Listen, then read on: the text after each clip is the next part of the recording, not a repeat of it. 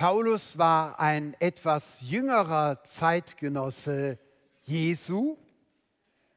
Wir können vom Philemon-Brief her schließen, weil er sich dort als einen Presbytes, als einen Alten, das heißt einen 50-Jährigen, nicht notabene, mit 50 war man schon ein Presbytes, also dort stellt er sich als einen Alten vor und der Philemon-Brief ist um 54 geschrieben, sodass wir annehmen, dass Paulus äh, ungefähr im ersten Jahrzehnt unserer Zeitrechnung, also bis zum Jahre 10 nach der Geburt Christi, geboren wurde. Paulus war Israelit, das heißt, er war ein geborener Jude. Er war nicht nur ein gottesfürchtiger Sympathisant, also ein Grieche, der ab und zu sich interessierte für die Synagoge und für die Tora, für das Gesetz Gottes, sondern er war geborener Jude. Obwohl er nicht in Israel aufwuchs, sondern in der Diaspora, in der Zerstreuung, wusste er um seine Zuordnung zum Stamme Benjamin, daher auch sein Name Saul. In Römer 11, Vers 1 und Philipper 3, Vers 5 weist er stolz darauf hin, er ist ein geborener Jude, er ist vom Stamme Benjamin. Er ist ein Hebräer aus Hebräer, sagt er an anderer Stelle. Das heißt, er ist gebürtiger Jude, seine Mutter war Jüdin äh, und insofern also ist er nicht ein dazugekommener, sondern ein geborener Jude. Von Lukas erfahren wir ergänzend, dass sein Geburtsort Tarsus in Zilizien ist, also in der heutigen Türkei. Und wir erfahren aus der Apostelgeschichte, dass er das römische Bürgerrecht hatte. Das römische Bürgerrecht konnte in den Provinzen bestimmte verdienstvolle Städte bekommen oder bestimmte Persönlichkeiten und dann ihre Familien, wenn sie sich um den römischen Staat verdient gemacht haben. Also Paulus als geborener Jude hat das römische Bürgerrecht eben von seiner Herkunft her. Und das macht einen Unterschied in Hinsicht auf die Gerichtsverhandlungen und die Rechte, die er hatte. So erfahren wir es ausführlich bei Lukas. Freilich als Jesus 30 gekreuzigt wurde, um das Jahr 30 nach Christus, da war er anschließend ein Verfolger der Christen. Die Verfolgung der Hellenisten, das heißt der Judenchristen, die griechischsprachig waren und auch in Jerusalem lebten, das wird in der Apostelgeschichte dort bezeugt, war unterstützt und von Sympathien begleitet durch Paulus. Er erwähnt es immer wieder hinsichtlich seiner Vergangenheit. Er war also nicht nur jemand, der Jesus nicht persönlich kannte. Er war nicht nur ein Jude, der Jesus nicht als Messias anerkannte, sondern er war ein erklärter Gegner dieser Bewegung des Nazareners, dieser Bewegung der Menschen, die sich zu Jesus als dem Messias bekannten. Er hat die Gemeinde Jesu Christi verfolgt, wie es nicht nur Lukas in der Apostelgeschichte, sondern Paulus selbst ausdrücklich einräumt und darstellt. Er war Verfolger der Gemeinde. Er war ein Feind Jesu Christi. Und von daher versteht sich auch die Frage des Auferstandenen, der ihm erscheint, Saul, Saul, warum verfolgst du mich in der Darstellung, die wir bei Lukas haben?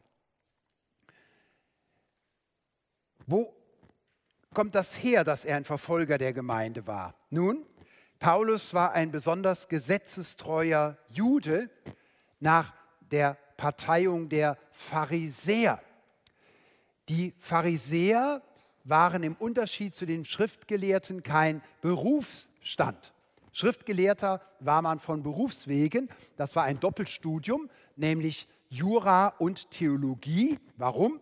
Nun, weil die Torah, die fünf Bücher Mose, ja gleichzeitig Grundlage der Religion der Israeliten war, wie auch der Rechtsprechung.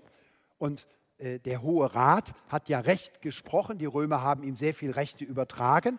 Und insofern brauchte man als Fachleute Theologen und Juristen in einem. Also die Schriftgelehrten waren das, was sie sind von Beruf. Und wir erfahren, dass Paulus selbst ein Schriftgelehrter war, in Jerusalem ausgebildet, so sagt es Lukas in der Apostelgeschichte. Aber er gehört zugleich zu den Pharisäern. Und die Pharisäer, das würden wir heute eher sagen in württembergischen Verhältnissen, das war ein Gesprächskreis. Das heißt, das war eine Vereinigung von Laien und von Fachleuten, von Theologen, Juristen und anderen Frommen, die die Frömmigkeit besonders engagiert leben wollten.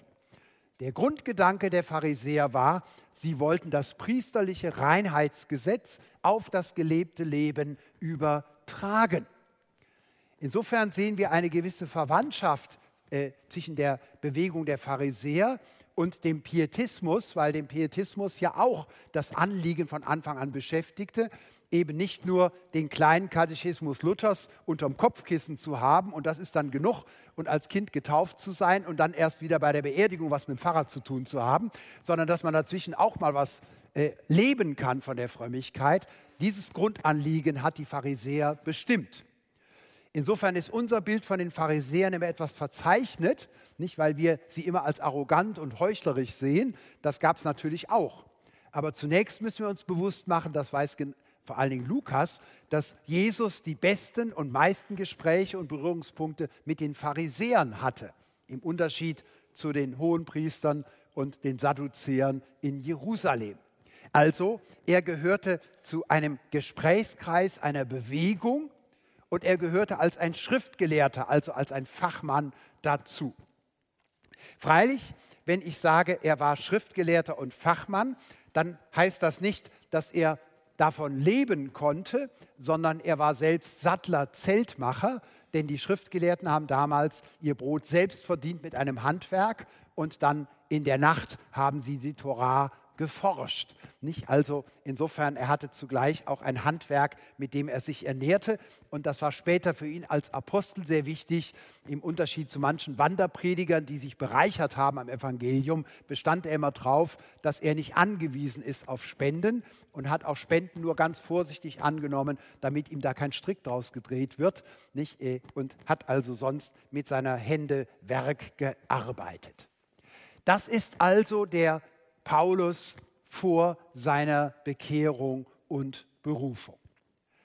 Ein junger, ganz engagierter, religiöser Mensch, geboren in der Diaspora, hat wohl studiert in Jerusalem, so die Darstellung des Lukas, und in seiner Leidenschaft für die Torah, für das Gesetz, hat er die Bewegung der Jesus-Nachfolger leidenschaftlich verfolgt. Paulus ist nicht gescheitert an seiner Frömmigkeit.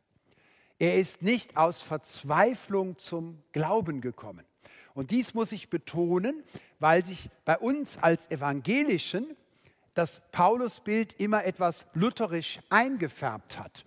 Und wir sehen Paulus oft so wie Luther, Luther hat zunächst versucht, in seiner Frömmigkeit einen gerechten Gott zu finden. Er hat den Weg ins Kloster gewählt. Er hat sich selbst gequält. Er ist zerbrochen an der Unmöglichkeit, Gott zu gefallen, seiner Vollkommenheit, seiner Gerechtigkeit zu entsprechen. Und insofern kann man sagen, der Luther vor der Evangeliumserkenntnis, das war ein gequälter Mann, ein belasteter Mann. Und dann hat ihn die Christuserkenntnis, die Erkenntnis der Gnade Gottes, der Gerechtigkeit frei gemacht. Paulus ist nicht gescheitert, sondern ihn hat die Berufung vom hohen Pferd runtergeholt und nicht aus der Mönchzelle hervorgezogen. Er ist nicht gescheitert. Es wird immer wieder gesagt, ja, aber in Römer 7, da hören wir doch im Ich, in dem Paulus redet, wie er ringt und scheitert und sagt, ich, der ich doch eigentlich das Gute tun will, ich muss das Böse tun. Und das Böse, das ich nicht tun will, das muss ich gerade trotzdem tun. Ich bin besessen von der Sünde, ich elender Mensch, wer wird mich erlösen? Das ist keine Autobiografie, sondern in Römer 7 spricht Adam und der adamitische Mensch. Es ist der Mensch ohne Christus, wie wir uns vom Glauben als Christen her erkennen. Es ist die Retrospektive auf das Sündersein, also Römer 7 kann man nicht als einzigen Beleg autobiografisch auf Paulus anwenden und sagen, aha, Paulus ist an seiner pharisäischen Frömmigkeit zerbrochen. Nein, im Gegenteil. Zumal die pharisäische Frömmigkeit durchaus lebbar war. Denn der Grundgedanke war, die 613 Gebote und Verbote, die wollen wir alle einhalten, der Torah. Aber damit wir so einen Sicherheitsstreifen haben, tun wir besser mehr, als wir müssen und erlauben uns weniger, als wir dürfen. Nicht? Also damit man auf keinen Fall über die Leitplanke hüpft, haben sie gesagt, wir bremsen schon vorher und im Guten legen wir noch eins dazu. Also zum Beispiel, Fasten muss man als Israelit nach dem Gesetz des Mose ja eigentlich nur am großen Versöhnungstag und an ausgerufenen Fastentagen, zum Beispiel wenn ein Krieg droht und das Volk sich zum Gebet versammelt. Die Pharisäer haben gesagt, wir wollen freiwillig darüber hinaus zweimal die Woche fasten. Wir wollen nicht nur etwas verzehnten, sondern wir verzehnten alles. Und insofern haben sie also mehr getan, als gefordert wurden.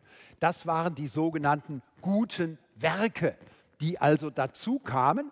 Und die Vorstellung war, wenn am jüngsten Tag wir nach unserem gelebten Leben beurteilt werden und wir haben noch viele gute Werke zu den Pflichten dazu, und dann haben wir auch irgendwo mal versagt, obwohl wir als Pharisäer es ganz ernst meinten. Dann hofften sie darauf, dass die Wohltaten von einem wohlwollenden Engel quasi belohnt werden und er mit seiner Flügelspitze die Waagschale dann auf der Seite der Barmherzigkeit ein bisschen andeut, nicht so, dass es dann also reicht.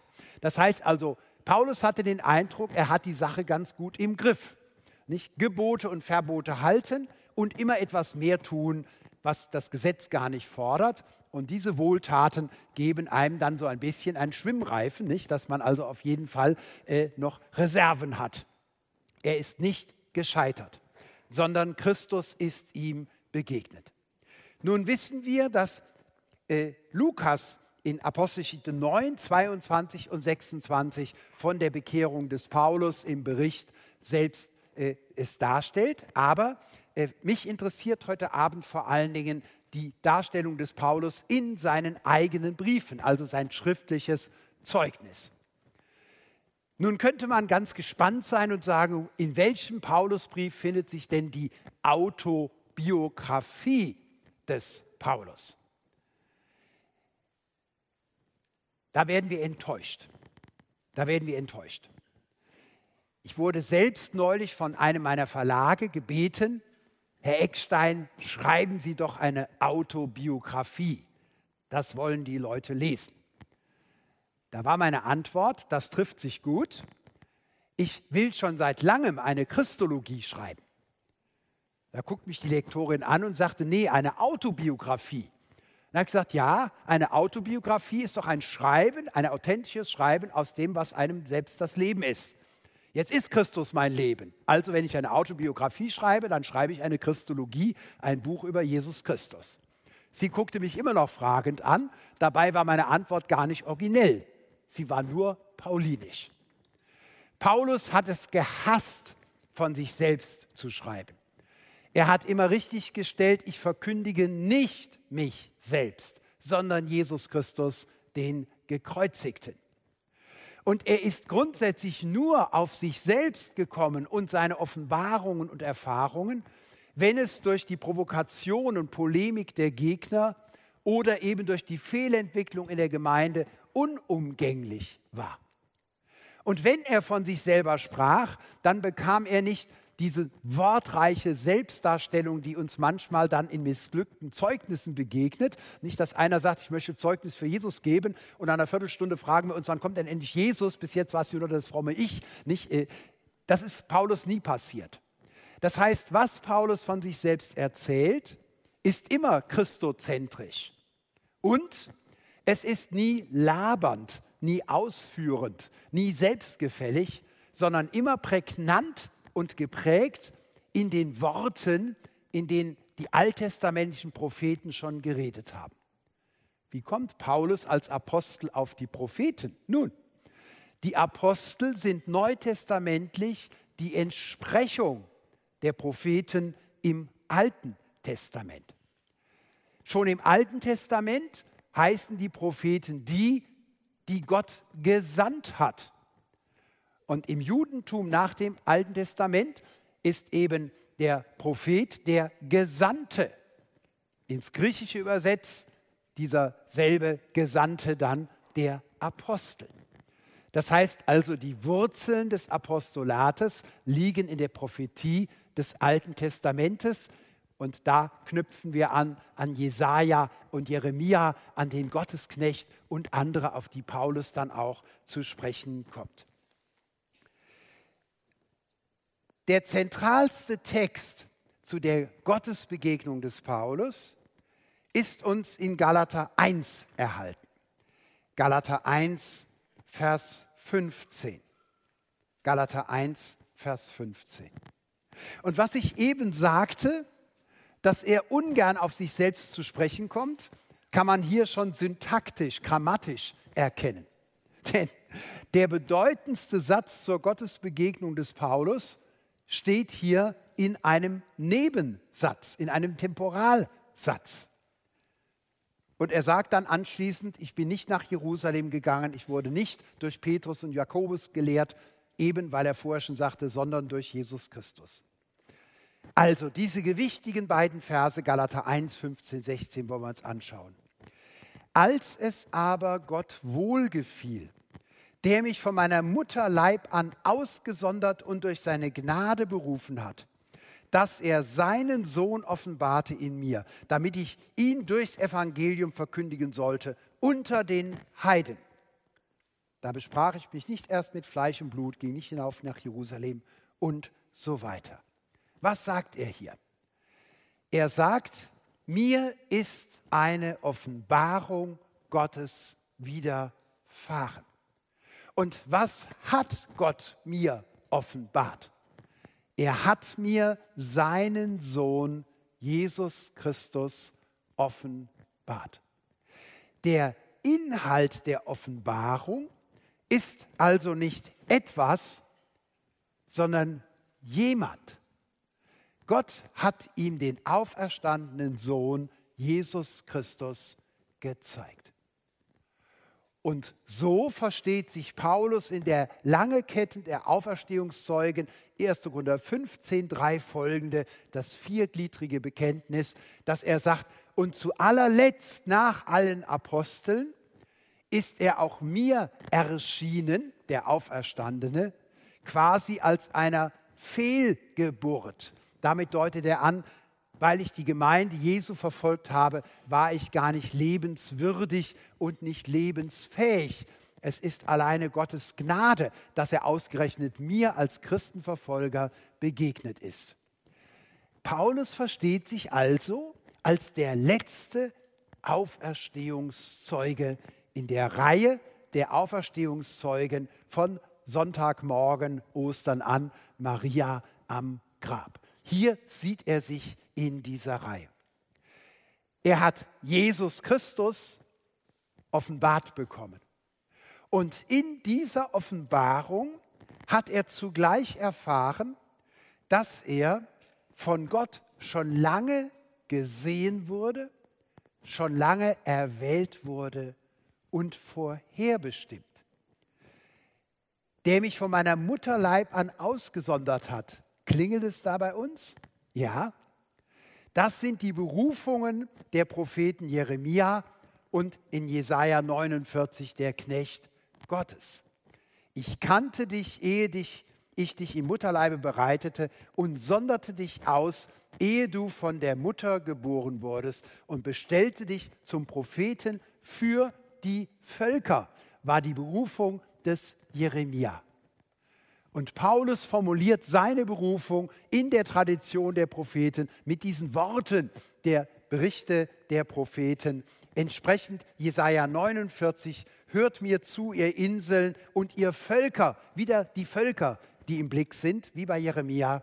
Merket auf, der Herr hat mich berufen von Mutterleibe an. Er hat meines Namens gedacht, als ich noch im Schoß der Mutter war. Wir werden nicht berufen, weil wir gläubig sind, sondern wir werden gläubig, weil wir berufen sind. Wir werden nicht erwählt, weil wir uns berufen lassen, sondern wir werden berufen, weil Gott uns schon zuvor erwählt hat. Lange bevor wir nach Gott fragten, hat er uns schon ersehen und erkannt. Diese Gewissheit der Erwählung ist für einen Apostel und einen Propheten und für jeden von uns von größter Bedeutung. Denn darin gründet unser ganzes Heilsbewusstsein. Die Gewissheit, dass Gott mit uns die Dinge vollenden wird, dass er uns am Schluss im Himmel ankommen lässt, das gründet nicht darin, dass ich mich für Christus entschieden habe, sondern darin, dass Christus sich für mich entschieden hat. Erwählt, bestimmt, berufen, gerechtfertigt und verherrlicht. Das ist die goldene Kette, wie sie Paulus dann nicht nur für sich, sondern für alle Gläubigen formuliert in Römer 8, 28 folgende, in dem Wissen, dass nichts uns schaden kann, die wir Gott lieben, die wir doch von Gott bestimmt sind, erwählt sind, berufen sind und gerechtfertigt sind. Dies war für Paulus deshalb so überwältigend, weil er damit von Gott schon gesehen wurde und erwählt wurde und bestimmt wurde, Apostel für die Heidenvölker zu sein. Und damit wir alle unseren Glauben des, dem Wirken Gottes durch Paulus verdanken, die wir ja den, aus den Heidenvölkern sind, während er noch ein Verfolger Christi war. Ausgerechnet seinen schlimmsten Feind beruft Gott in Jesus Christus, indem er in den Sohn zeigt. Versteht ihr jetzt, warum Paulus im Galaterbrief und im Römerbrief die Freude an Gottes Gnade und Barmherzigkeit, warum er die Gnade und das geschenkweise gerechtfertigt werden des Gottlosen so betont? Er hat nicht nur die Heiden im Blick, sondern er ist ja selbst ein Feind Jesu Christi gewesen. Er, der geborene Jude, der in seiner Frömmigkeit das Gegenteil von dem tat, was er meinte zu tun. Er hat dem Gott, den er diente, geschadet. Deshalb war für ihn diese voraussetzungslose und bedingungslose Zuwendung Gottes in Jesus Christus in Damaskus derart grundlegend. Wir fragen als Theologen manchmal, wenn jetzt Paulus doch ein Jude war, worum handelt es sich denn eigentlich vor Damaskus? Handelt es sich um eine Bekehrung oder handelt es sich um eine Berufung in Analogie zu den Propheten? Die Antwort fällt nicht schwer. Bei dem Christenverfolger Paulus handelt es sich um eine Bekehrung, eine Erlösung, eine Errettung und Berufung zugleich. Sein Verständnis war nicht, ich war ja schon als pharisäischer Jude so im Schwung, Jetzt musste Christus mir nur noch so ein bisschen eine Korrektur in der Richtung geben und dann bin ich mit vollem Schwung weitergelaufen und wurde jetzt zum Heidenapostel. Sondern er wurde ganz ausgebremst und hat eine 180-Grad-Wendung vollzogen. Eine 180-Grad-Wendung. Wenn wir Christus erkennen und Gott begegnen, dann modifizieren wir nicht die Richtung, sondern dann handelt es sich um eine 180-Grad-Wendung eine Kehrtwendung. Das ist so schön im französischen Converté, bedeutet ja die 180-Grad-Wendung, nicht die Armee marschiert in eine Richtung und dann konvertiert sie. Das heißt, es geht 180 Grad in die entgegengesetzte Richtung. Convert, bekehren, umkehren. Paulus musste erlöst werden. Er musste gerechtfertigt werden als ein Feind des Vaters Jesu Christi. Und deshalb hat er, wann immer er das Evangelium den Heiden verkündigte, mit solcher Leidenschaft gesprochen, weil er selbst ein erklärter Feind Jesu Christi war und Gott aus Gnade ihn umgewendet hat. Von diesem Ereignis spricht er aber nicht nur als einem Ereignis, das ihm selber das Heil brachte, sondern er sagt es hier, er wurde mir offenbart von Gott, der Sohn Jesus Christus, damit ich das Evangelium unter den Heidenvölkern verkündige. Das heißt, Bekehrung und Berufung gehören zusammen. Und das gilt nicht nur für Apostel, sondern für jeden von uns. Wir werden berufen, um selbst dann gesandt zu werden. Wir werden gerettet, um selbst andere zu retten. Wir werden gesegnet, um selbst zum Segen für andere zu werden. Wir werden erwählt, nicht exklusiv, sondern inkludierend, weil Gott uns erlöst, um andere Menschen zu erreichen und sie zu erlösen. Und so gehört die Sendung des Apostels und seine eigene Bekehrung, das zum Glauben kommen, ganz eng verbunden zusammen. Das, was Paulus von uns unterscheidet, ist, dass er als der Letzte zu der kleinen Gruppe der Frauen und Männer gehörte, denen eine solche Auferstehungsoffenbarung geschenkt wurde. Das heißt, das Verständnis des Neuen Testamentes ist nicht, dass wir immer weiter Apostel haben, unmittelbare Offenbarungen. Das heißt nicht, dass wir nicht auch Visionen haben mögen, Träume haben mögen, Eingebungen haben mögen, aber die Apostel haben verbindlich das Evangelium empfangen und weitergegeben. Wir sind eine Stufe drunter. Wenn in Korinth jemand Geistesgaben hatte und wenn er sagte, mir hat Gott eine Eingebung gegeben, ich habe eine Vision gehabt, einen Traum, mir hat Gott gesagt, dann wurde dieser Traum, diese Vision gemessen an der Verkündigung der Apostel. Und wenn der nachts geträumt hat, Jesus hat mir gesagt, dass er mich liebt und dass er in mir lebt, dann hat die Gemeinde gesagt, das kann schon sein, dass er es dir gesagt hat, denn so steht es ja auch im Evangelium. Wenn aber einer sagt, ich habe gestern Abend eine Vision gehabt, Jesus sei gar nicht der Gottessohn, in Wahrheit sei ich der Messias, ich habe mir das schon immer so gedacht, dann hat die Gemeinde in das Evangelium geguckt und in das apostolische Zeugnis und hat gesagt, ah, ah, das kann nicht sein. Entweder das war der Weingeist oder es war ein Dämon, aber es war auf jeden Fall nicht der Heilige Geist, der dir das heute Nacht gesagt hat. Das steht im Widerspruch zum Evangelium. Du bist nicht der Messias. Nicht, auch wenn das eine Enttäuschung war für den, der die Vision hatte, da musste man ihn korrigieren. Das heißt, was Paulus von uns unterscheidet, ist, dass die Apostel und die Frauen eben wie Maria Magdalena am Grab Christus unmittelbar sehen durften und von ihm das Evangelium aus seinem Mund, aus seiner Hand empfangen haben. Das ist der Grund, warum Paulus ja auch kurz vor Galater 1,15 sagte, in Galater 1, 11 und 12, ich tue euch kund, liebe Brüder, dass das Evangelium, das von mir gepredigt ist, nicht von menschlicher Art ist. Denn ich habe es nicht, wie wir, von einem Menschen empfangen und gelernt, sondern durch eine Offenbarung Jesu Christi.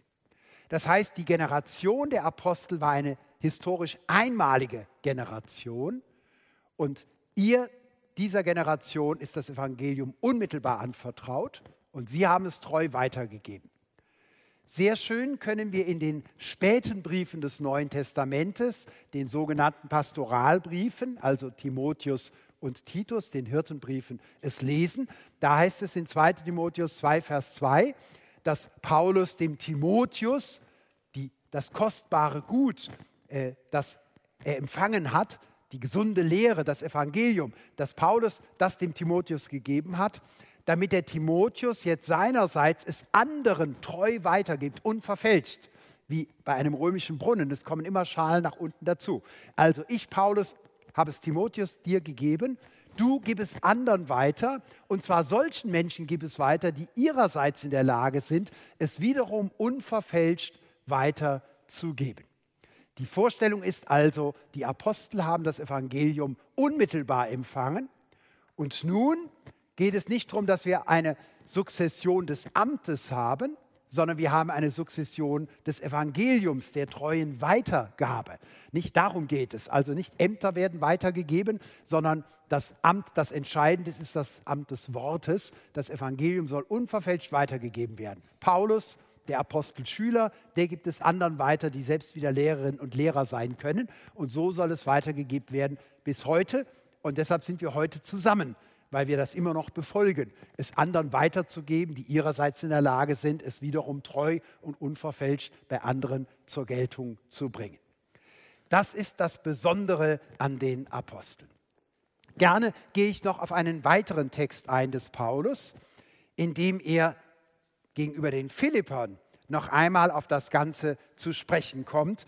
Und hier haben wir nicht nur die geprägten Wendungen der Propheten, sondern um einer Gruppe bei den Philipper willen, die sich selbst für vollkommen halten und meinen, sie brauchen nicht die apostolische Lehre, weil sie selbst die Erkenntnis haben und sie brauchen keine Apostel, weil sie selbst Offenbarungen haben und weil sie ja schon vollkommen sind und schon alles begriffen haben, kontrastiert Paulus noch einmal sein eigenes Leben. Philippa 3, Vers 3 folgende. Also dasselbe Ereignis wie Galater 1, nun in der Abgrenzung gegen die Gegner, die sogenannten Vollkommenen in Philippi. Denn wir sind die Beschneidung, Philippa 3, Vers 3, die wir im Geist Gottes dienen und uns Christi Jesu rühmen und uns nicht verlassen auf Fleisch. Wir sind als Christen die wahre Beschneidung. Wir sind die von Gott gekennzeichneten. Wir sind das wahre Volk Gottes. Denn wir dienen Gott im Geist, also nicht nach dem Buchstaben, nicht aus eigener Kraft, sondern durch den Heiligen Geist. Und wir rühmen uns nicht unserer selbst, sondern wir rühmen uns Jesu Christi. Das Rühmen hat eine besondere Bedeutung in der Bibel. Bei uns ist Rühmen immer gleich Selbstruhm und da wird man misstrauisch. Äh, ich rühme mich einer Sache, von der her ich mich verstehe. Und insofern, das Rühmen ist nicht an sich falsch. Die Frage ist nur, Wessen rühmst du dich? Woher verstehst du dich? Verstehst du dich von deinem Reichtum her? Verstehst du dich von deiner Stärke her? Oder verstehst du dich von Gott her, von der Gnade her, von Jesus Christus her? Christen sollen sich rühmen, aber eben nicht ihre eigenen Leistungen, und Qualität, sondern sie sollen sich von Christus her verstehen und deshalb Christi rühmen, sich nicht verlassen auf sich selbst, also auf das Fleisch. Und nun geht er um der Gegner willen ein auf sich selbst in Vers 4. Obwohl ich mich auch des Fleisches rühmen könnte. Wenn ein anderer meint, er könne sich auf Fleisch verlassen, also auf seine eigene Leistung und auf seine Qualitäten, so könnte ich es viel mehr. Und jetzt lernen wir Paulus hinsichtlich seiner Vergangenheit kennen, der ich am achten Tag beschnitten bin, aus dem Volk Israel, vom Stamme Benjamin, ein Hebräer von Hebräern, kein zugelaufener, kein Proselyt, sondern geboren als Hebräer von meinen Vorfahren her. Nach dem Gesetz ein Pharisäer, nach dem Eifer ein Verfolger der Gemeinde, nach der Gerechtigkeit, die das Gesetz fordert, war ich untadelig gewesen wenn ihr in Philippi dann einige in der Gemeinde habt, die sich rühmen ihrer Frömmigkeit und was sie alles leisten, ich könnte es auch. Tue ich aber nicht. Tue ich aber nicht. Denn, Vers 7, was mir vormals Gewinn war, das habe ich um Christi willen für Verlust erachtet. Muss jemand von euch Buchführung machen? Kennt ihr dann den Unterschied von Plus und Minus? Von Gewinn und Verlust? Es ist gut, wenn man den Unterschied kennt.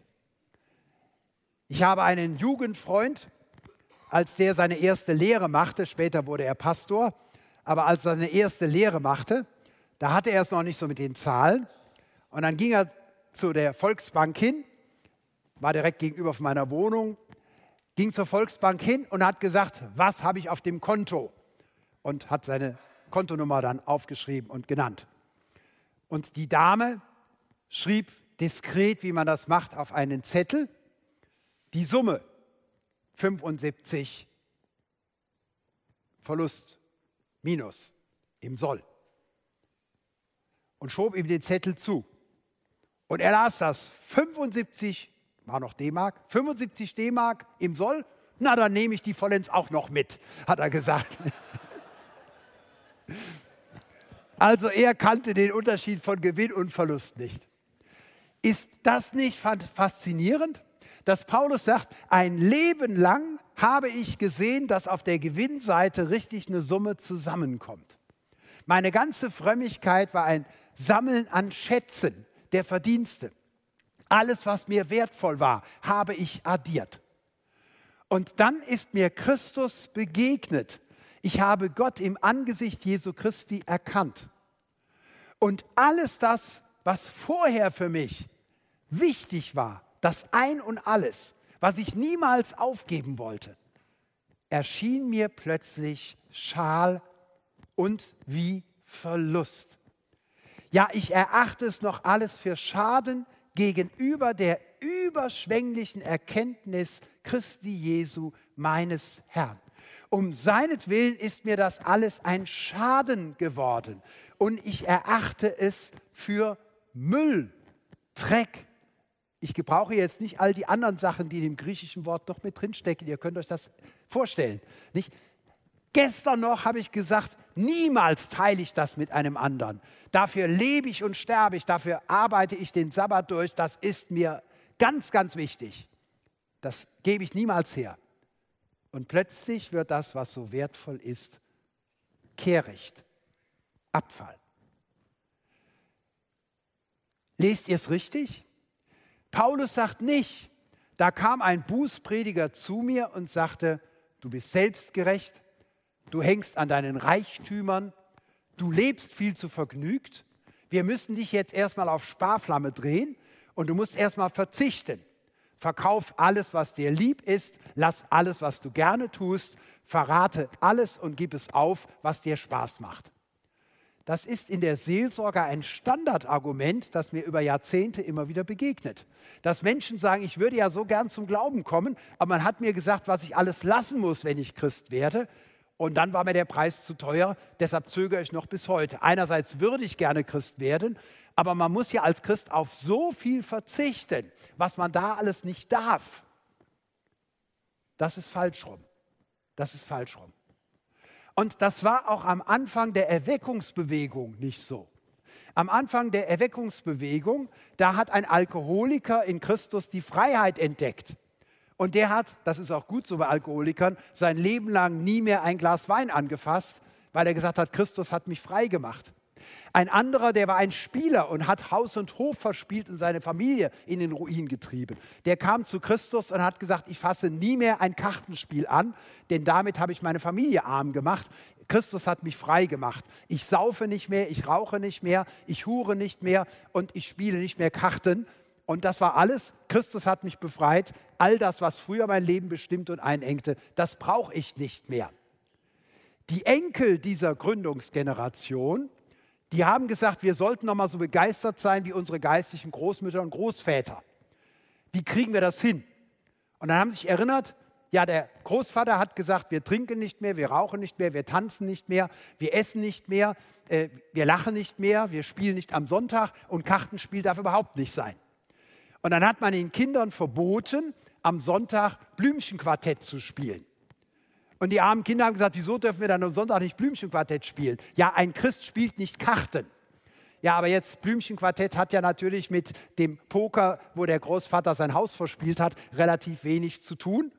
Und das Geheimnis der Gründungsgeneration war ja nicht, dass sie nicht mehr durften und dann haben sie sich so lange gequält, bis sie Christen waren, sondern die sind Christen geworden und all das, was vorher ihr Leben einengte oder bestimmte, das war ihnen plötzlich lächerlich, weil sie etwas so Wichtiges gefunden haben. Das heißt also das Loslassen im Glauben, dass mir Dinge plötzlich nicht mehr wichtig sind, ist nicht die fromme Leistung, die ich vorwegbringen muss und dann kriege ich die Gnade geschenkt, sondern umgekehrt. In der Christuserkenntnis gründet die Relativierung all dieser irdischen Werte. Und plötzlich ist die Karriere, ist der Beruf, ist das eigene Geld, das eigene Auto, all dies, der Ehrgeiz, die Ämter, das alles erscheint einem klein und lächerlich und man kann viel souveräner damit umgehen.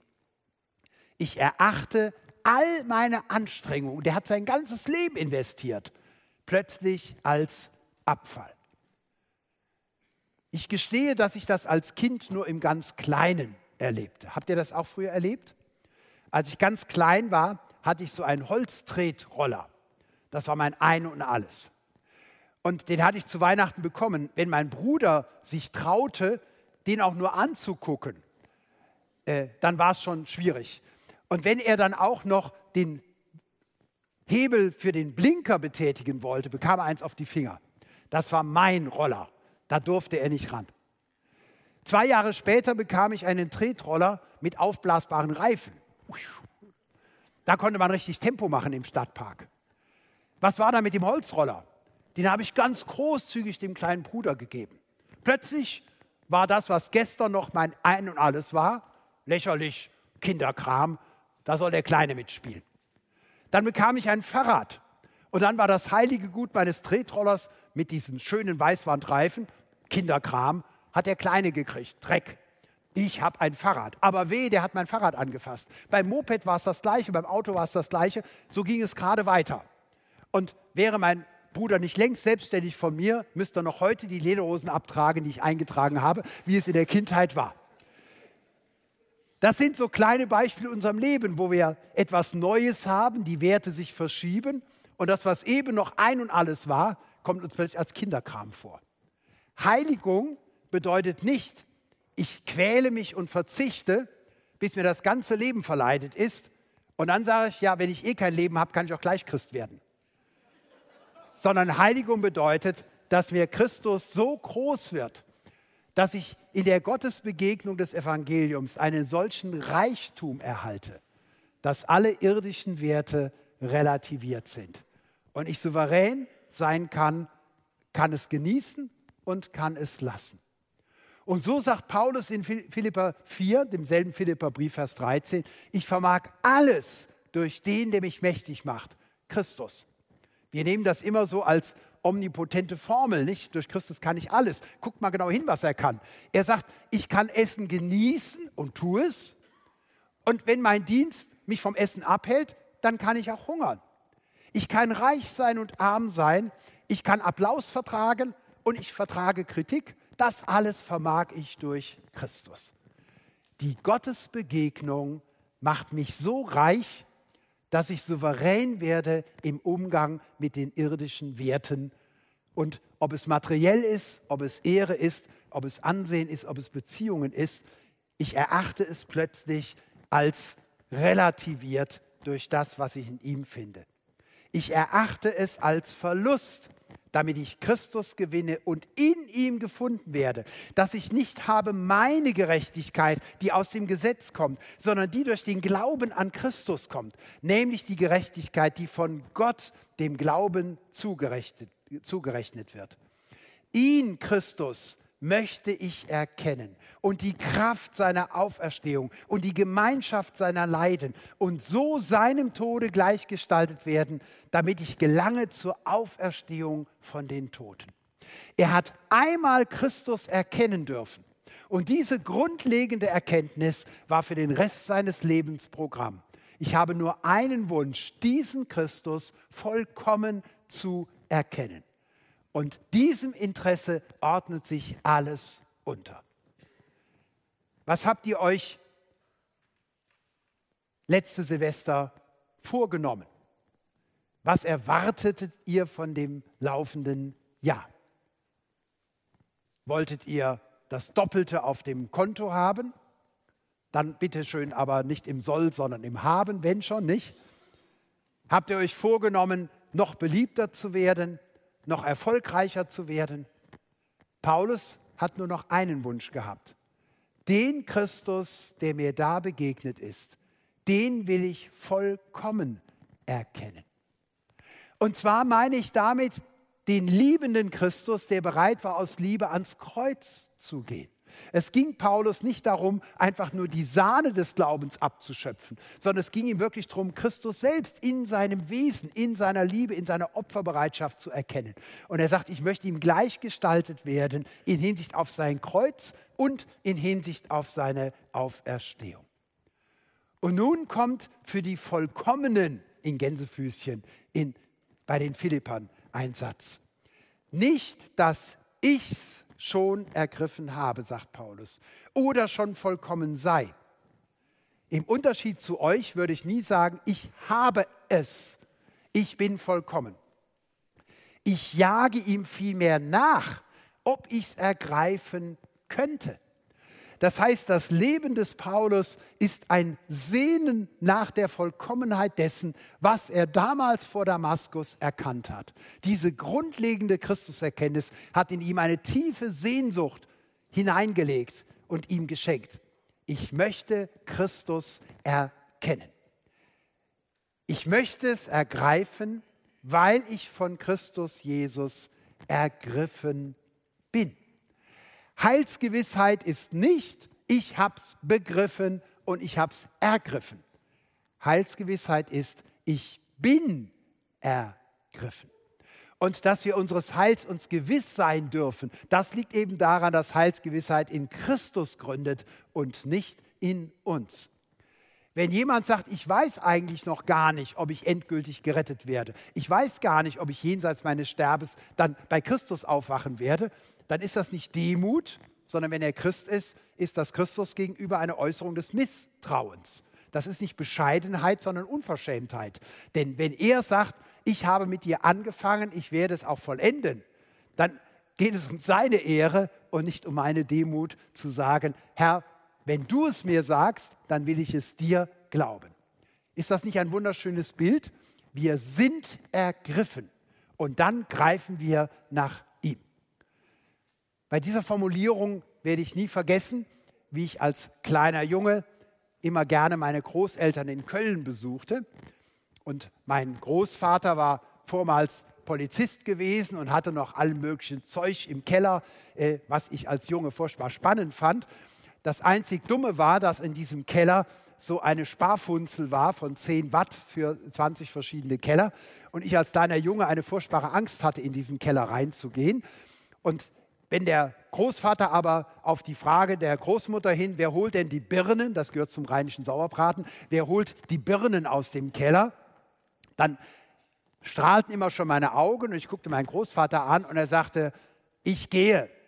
Und ich habe mich angeschlossen und gesagt, wir Männer, wir gehen, nicht? Also wir gehen. Und dann habe ich den kleinen Finger meines Großvaters gepackt und er hat in großväterlicher Souveränität seinen Sicherungshaken drum gelegt, nicht? Einmal zack ums Hand gelenkt und dann sind wir die Treppe runter. Er souverän und ich hippelnd und äh, immer etwas hängend an der Hand des Großvaters. Und so sind wir Männer in den Keller gegangen, an quietschenden Ratten vorbei, äh, Spinnen aus dem Gesicht rausziehend, sind wir in den Keller, haben die Birnen gekauft. Das war Männersache, das zu machen. Ich war stolz drauf, meinen Großvater festzuhalten. Kann ja sein, er stolpert mal. Aber das, was im Zweifelsfalle gehalten hat, das war nicht mein liebevoller Griff um den kleinen Finger meines Großvaters. Meinen Großvater hat das gefreut, dass der Enkel so an ihm hing, dass er ihn liebte, ihm vertraute, sich an ihm festhielt. Mit Sicherung hatte das aber nichts zu tun. Die Sicherung war sein Griff. Es freut Christus, wenn du ihn richtig festhältst, damit er nicht stolpert. Wenn du ihn richtig festhältst, damit ihr beide zusammenbleibt und nicht aus Versehen auseinanderlauft. Aber es ist mehr, dass du ihm die Liebe ausdrückst und deine Anhänglichkeit. Denn Christus weiß, wenn Teufel und Dämonen, wenn Tod und Teufel nach dir greifen, wenn Menschen nach dir greifen, Krankheit, Demenz, Altersschwachheit und Schmerzen, wenn Anfechtungen dich plagen, dein kleines Händlein, das lässt so schnell los, das könnte nicht halten. Ich greife nach ihm, nachdem ich von ihm ergriffen bin. Das ist Heilsgewissheit eines Menschen, der Christus gesehen hat. Meine Geschwister, ich schätze mich selbst noch nicht so ein, dass ich es ergriffen habe. Eins aber sage ich, ich vergesse, was da hinten ist und strecke mich aus nach dem, was da vorne ist und jage nach dem vorgesteckten Ziel, dem Siegespreis der himmlischen Berufung in Christus Jesus. Ist das nicht faszinierend? Paulus gebraucht hier wie an anderen Stellen das Bild des Wettkampfs. Wenn einer einen Wettkampf gewinnen will, wenn einer trainiert auf einen Wettkampf, dann bleibt er nicht einfach am Wegrand stehen im Rennen und sagt, ach hier kommen ja schon die Schlüsselblümchen, dann äh, pflücke ich ein paar für meine Frau. Nicht, das kannst du, wenn die Stoppuhr läuft, nicht tun. Kommt keiner auf den Gedanken. Wenn einer im Wettkampf ist, dann sagt er nicht, ach, heute Nacht um 12 kommt noch eine interessante Talkshow, dann bleibe ich noch mal auf. Wenn einer im Wettkampf ist, sagt er nicht, noch ein Sixpack Bier, das sieht so komisch aus, wenn ich nur eins trinke, also mache ich alle sechs runter. Äh, das alles ist disqualifizierend, nicht? Sondern wenn ich im Wettkampf bin, habe ich nur ein Ziel. Bier kann anschließend sein, Eisbein kann auch anschließend sein, Kartoffelchips meinetwegen übermorgen, aber bis zum Wettkampf habe ich nur ein Ziel. Ich möchte das Ziel erreichen. Ist der Wettkampf ein gutes Bild für dein Christsein? Trainierst du? Freust du dich? Für uns ist es immer wieder faszinierend, wenn wir Ausgleichssport machen, kann man sehr empfehlen. Wenn man joggt, am Anfang ist jede Steigung noch eine Belastung, wenn man untrainiert ist. Am Schluss aber sagst du, lass uns den Weg nehmen, da ist so eine kontinuierliche Steigung drin, zehn Kilometer. Das entlastet die Gelenke und man kann so schön sich trainieren. Ein Anfänger sagt, bist du bescheuert, den Berg hochzulaufen? Ein Fortgeschrittener sagt, lauf nicht den Berg runter, das bringt nichts, das geht nur in die Gelenke und du kommst aus der Puste. Nein, nimm eine Strecke, wo es kontinuierlich hoch, immer schön am Bach entlang, zehn Kilometer und du kommst oben an und bist das pure Leben. Ist das ein Bild von deinem Alltag Christsein? Das ist das Bild, das Paulus gebraucht. Man kann Glauben trainieren. Man kann sich Ziele vornehmen. Man kann sich freuen und am Ziel orientiert sein. Wie oft verlieren wir uns im Alltag? Wie oft haben wir vorläufige Ziele? Und das Zimperlein und das Wehwehchen und die Kränkung und das Blümchen hier und die Ablenkung da, das alles hält uns ab von dem Ziel. Ich möchte mehr leben. Ich möchte intensiver leben.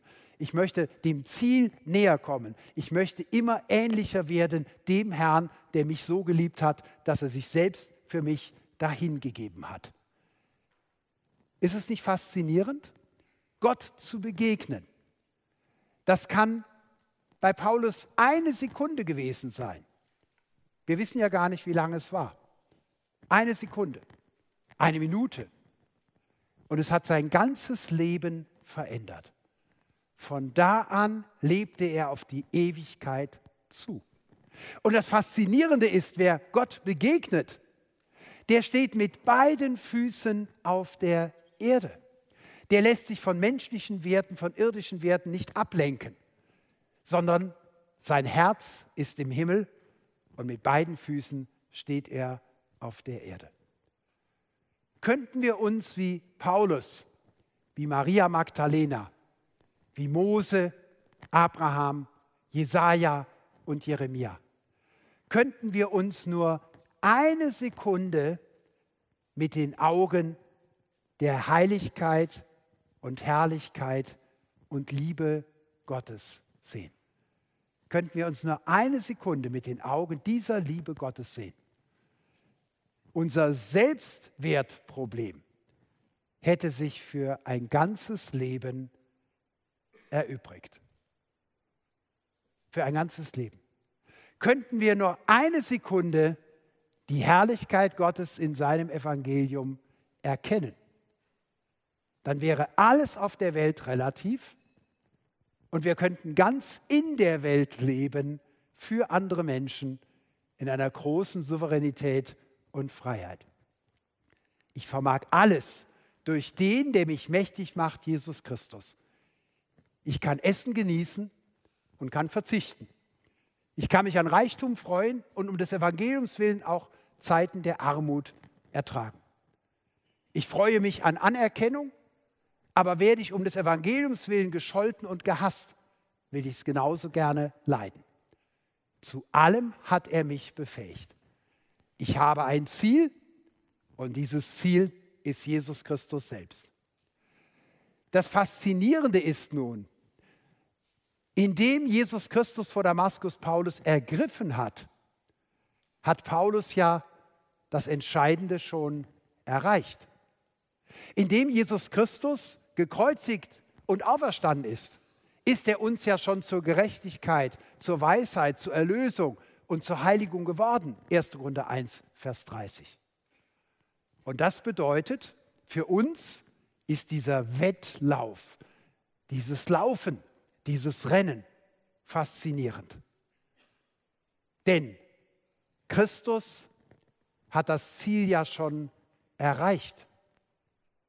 Und wir dürfen von seinem Sieg zehren und leben. Wir bekommen ja seine Gerechtigkeit geschenkt. Wisst ihr, was das bedeutet? Damit wir auch ganz sicher am Ziel ankommen, lässt uns Gott wo starten? auf der Ziellinie Jesu Christi. Ist das nicht toll? Wir laufen los am Ziel. Und jetzt frage ich dich, besteht eine Chance, dass du ankommst? Allerdings. Denn was immer du anstrebst, Christus hat es schon erreicht. Wollen wir beten? Herr Jesus Christus, es ist unglaublich. Wir können es fast nicht glauben aufgrund unserer menschlichen Erfahrung und der Erfahrung in dieser Welt, dass es eine solche Liebe gibt, eine solche Wertschätzung, eine solche Zuwendung, wie, wie du sie in deinem Leben, in deinem Sterben und deiner Auferstehung und in deiner Erscheinung bewiesen hast hab ganz herzlichen Dank, dass du bereit warst, dich zu entäußern und Mensch zu werden, auf diese Welt zu kommen, um deinen Vater sichtbar zu machen als Ebenbild des vollkommenen, heiligen und herrlichen Gottes. Hab Dank, dass du bis hin zur Hingabe deines Lebens an deiner Liebe festgehalten hast und dass du sie offenbart hast, den Frauen und Männern deiner Nachfolge und uns geschenkt hast in deinem Evangelium und in dem Zeugnis der Bibel, das dein Evangelium für uns heute noch festhält.